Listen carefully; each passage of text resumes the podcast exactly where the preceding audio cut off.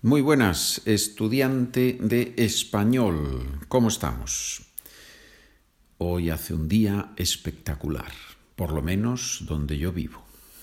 Estoy ahora en una ciudad de Hungría que se llama Szombathely y hace un cielo, tenemos un cielo despejado, el sol ha salido y, lo más importante, estamos calientes. Eso es importante cuando uno sale a la calle y nota el calor del sol. Eso es muy agradable. Bueno, cuando no es mucho, ¿no? Cuando no es demasiado calor, claro. Bueno, capítulo 171. Vamos a hacer algo similar al capítulo 170. Yo voy a leer unas preguntas o unas frases y tú tienes que pensar primero qué significa lo que yo he dicho y ver cómo podrías decir lo mismo o resumir lo que ahí se ha dicho con tus propias palabras. Y después vamos a ir viendo partes de cada una de esas tres frases. Frase número uno, que es una pregunta aquí, bueno, pregunta y, y doy la respuesta también. ¿Quién te dijo que no vinieras a comer con nosotros? No, seguro que lo has entendido mal. Te esperamos, no faltes. Te dejo unos segundos para que pienses.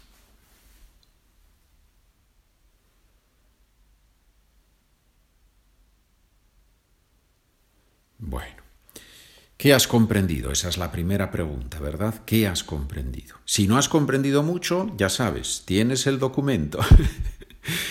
ya sé que repito en cada episodio, compra los documentos, consigue los documentos, obtén los documentos. ¿Por qué? Porque así me ayudas a mí a, continuar produciendo el podcast, por supuesto, pero sinceramente también pienso que es la forma de aprender más, cuando uno puede ver las palabras. No la primera vez, la primera vez es bueno hacerlo sin el documento, pero la segunda vez que escuchas el episodio, creo que es bueno ver todas las palabras. ¿Cómo podemos sustituir no vinieras a comer. En este contexto, claro. Pues sencillamente no comieras, no almorzaras, no te acercaras a comer, ¿verdad? No te acercaras a comer, no vinieras a comer con nosotros, no te acercaras a comer. Muy bien, acercarse a es una frase muy informal que se usa mucho, sobre todo en España, pero no, no solo en España, también yo se la he escuchado a los argentinos, se la he escuchado a los mexicanos. No te acerques, acércate, acércate y charlamos, ¿no? Es muy típico de, en general de todos los nativos. Bien, ¿qué otras palabras servirían para expresar seguro que lo has entendido mal?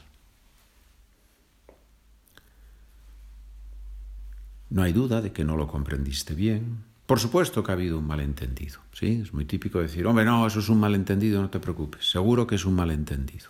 ¿Verdad? Bien. ¿Qué otras palabras o qué podemos decir en vez de te esperamos? ¿Qué podemos decir en vez de te esperamos? Contamos contigo. Muy típico. Contamos contigo. ¿sí? Es una frase muy positiva, muy animante para la otra persona, nos hace ver a la otra persona que es importante para nosotros. Contamos contigo, te necesitamos, ¿verdad? y la última, ¿Qué significa no faltes?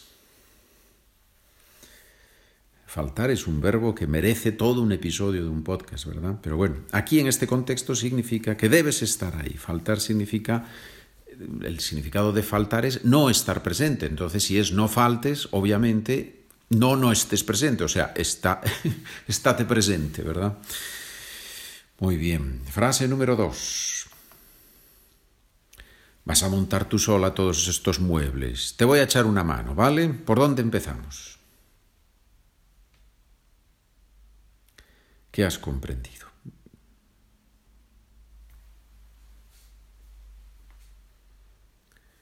Bueno, primera pregunta, ¿qué significa montar en este contexto? Montar muebles significa unir las partes de cada mueble para formar el objeto final. ¿Cuál es el contrario? ¿Cuál es lo contrario de montar? Desmontar los muebles. A veces es más difícil desmontar los muebles que montarlos, ¿verdad? Y a veces es más difícil montarlos que, que desmontarlos. Un error de traducción muy común, muy común. Yo creo que tanto el inglés como en alemán, to put together and zusammenstellen, los dos usan poner juntos, ¿verdad? Pero no funciona en español si decimos, vamos a poner juntos los muebles. Mm, no, no, no, no, no, no. Vamos a montar los muebles, ¿ya? Muy bien. Ponemos juntas dos cosas, sí, uno puede poner esas dos sillas juntas, vale, pero eso no es montar, poner dos sillas juntas. Comprendemos la diferencia, ¿sí? Muy bien. ¿Qué podemos decir en vez de echar una mano? Una expresión tan informal, tan común como decir echar una mano. ¿Qué podemos decir? Podemos usar el verbo ayudar, ¿sí? Una pregunta muy típica, ¿me puedes echar una mano? Sí, ¿me puedes echar una mano? Necesito terminar este trabajo, oye, ¿me puedes echar una mano? ¿Me puedes ayudar? ¿Me puedes ayudar? Puedes hacerlo conmigo y así lo hacemos más rápido y mejor. Echar una mano, qué expresión tan bonita, ¿no? Porque es poner la mano, ¿sí? Es echar la mano, es darme tu mano, ¿eh? Y darme tu mano y yo uso tu mano, ¿verdad? Muy bien, yo creo que existe también en inglés, ¿no? To give, to lend a hand, to give a hand. Muy bien. Número 2D. ¿Cómo podemos sustituir? ¿Por dónde empezamos? ¿Por dónde empezamos? ¿Qué significa por dónde empezamos? Significa curiosamente lo mismo de con qué empezamos, con qué comenzamos. ¿no? Si queremos sustituir el por dónde, lo podemos sustituir con el con qué. Y el empezamos con el comenzamos, como siempre. ¿Con qué comenzamos? ¿Por dónde empezamos? ¿Qué significa? ¿Qué hacemos primero? ¿Verdad? ¿Qué hacemos primero? ¿Qué es lo primero que tenemos que hacer? Y la palabra final, vale, esa palabra que se usa tanto, me parece que se usa más en España, o se usa en todos los sitios como siempre, pero se usa mucho, mucho en España, y hay gente que la tiene como muletilla. ¿Qué es tener una muletilla? Una muletilla es esas palabras que todos, que todos repetimos, ¿verdad? En todas, por ejemplo, yo digo mucho verdad al final. Quizás por ser profesor estoy acostumbrado a preguntar a los alumnos por una confirmación, ¿vale? ¿Verdad? Sí, correcto, está bien, comprendemos ese tipo. Pero cuando una persona usa la misma palabra muchas veces, se convierte en una muletilla. ¿Qué es una muleta, por cierto? ¿Sabemos lo que es una muleta? La muleta la usamos cuando nos rompemos la pierna, ¿sí? Cuando tenemos un problema en una pierna y no podemos apoyar la pierna en el suelo, necesitamos una muleta. Se apoya el brazo en la muleta y así no hace falta poner tanta fuerza en el pie o en la pierna. Bueno, aprendemos medicina aquí también. ¿eh? Vamos a ver, me he perdido un poco ahora aquí. Ah, otra posibilidad para vale, ¿estás de acuerdo? ¿Te parece bien? Sí. Bueno. Y ahora vamos a hacer dos preguntas, pero yo no te digo la pregunta, te voy a decir la respuesta. Y tú tienes que eh, pensar en una pregunta posible. Obviamente las opciones son múltiples, pero yo luego te voy a dar una o dos posibles preguntas y tú puedes ver si tu pregunta es correcta o no. También, si quieres, puedes enviarme un correo electrónico con tus preguntas y yo te digo, sí, tiene sentido en esta frase o no me parece que tiene sentido por esto y por esto. ¿De acuerdo? Correo electrónico charla con pedro Primera respuesta. Te doy la respuesta y tienes que pensar en la pregunta. Seguro que ella no querrá venir, pero puedes preguntarle.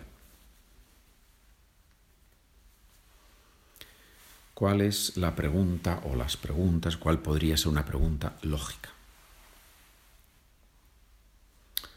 Se me ocurren dos posibilidades. ¿Tú crees que ella querrá venir? ¿Tú crees que ella querrá venir? Otra posibilidad. ¿Te parece si le pregunto si quiere venir? Curioso, ¿verdad? Porque tenemos dos oraciones condicionales. ¿Te parece si le pregunto si quiere venir? Aunque en realidad la primera no es oración incondicional, sino interrogativa, indirecta. Interesante. Y en la primera, ¿tú crees que ella querrá venir? Ese uso del futuro, ¿querrá venir? Muy bien. Vamos con la segunda 3b, segunda pregunta en la que yo en realidad te doy la respuesta. Vamos con la respuesta. No tengo ni idea, pero lo mejor en estos casos es preguntarle al profesor. ¿Cuál es la pregunta? Bueno, tengo dos opciones, no te las digo, las tienes en el documento y así puedes verlo en el documento. ¿De acuerdo? Muy bien, señores, muchas gracias por escuchar, estamos en contacto.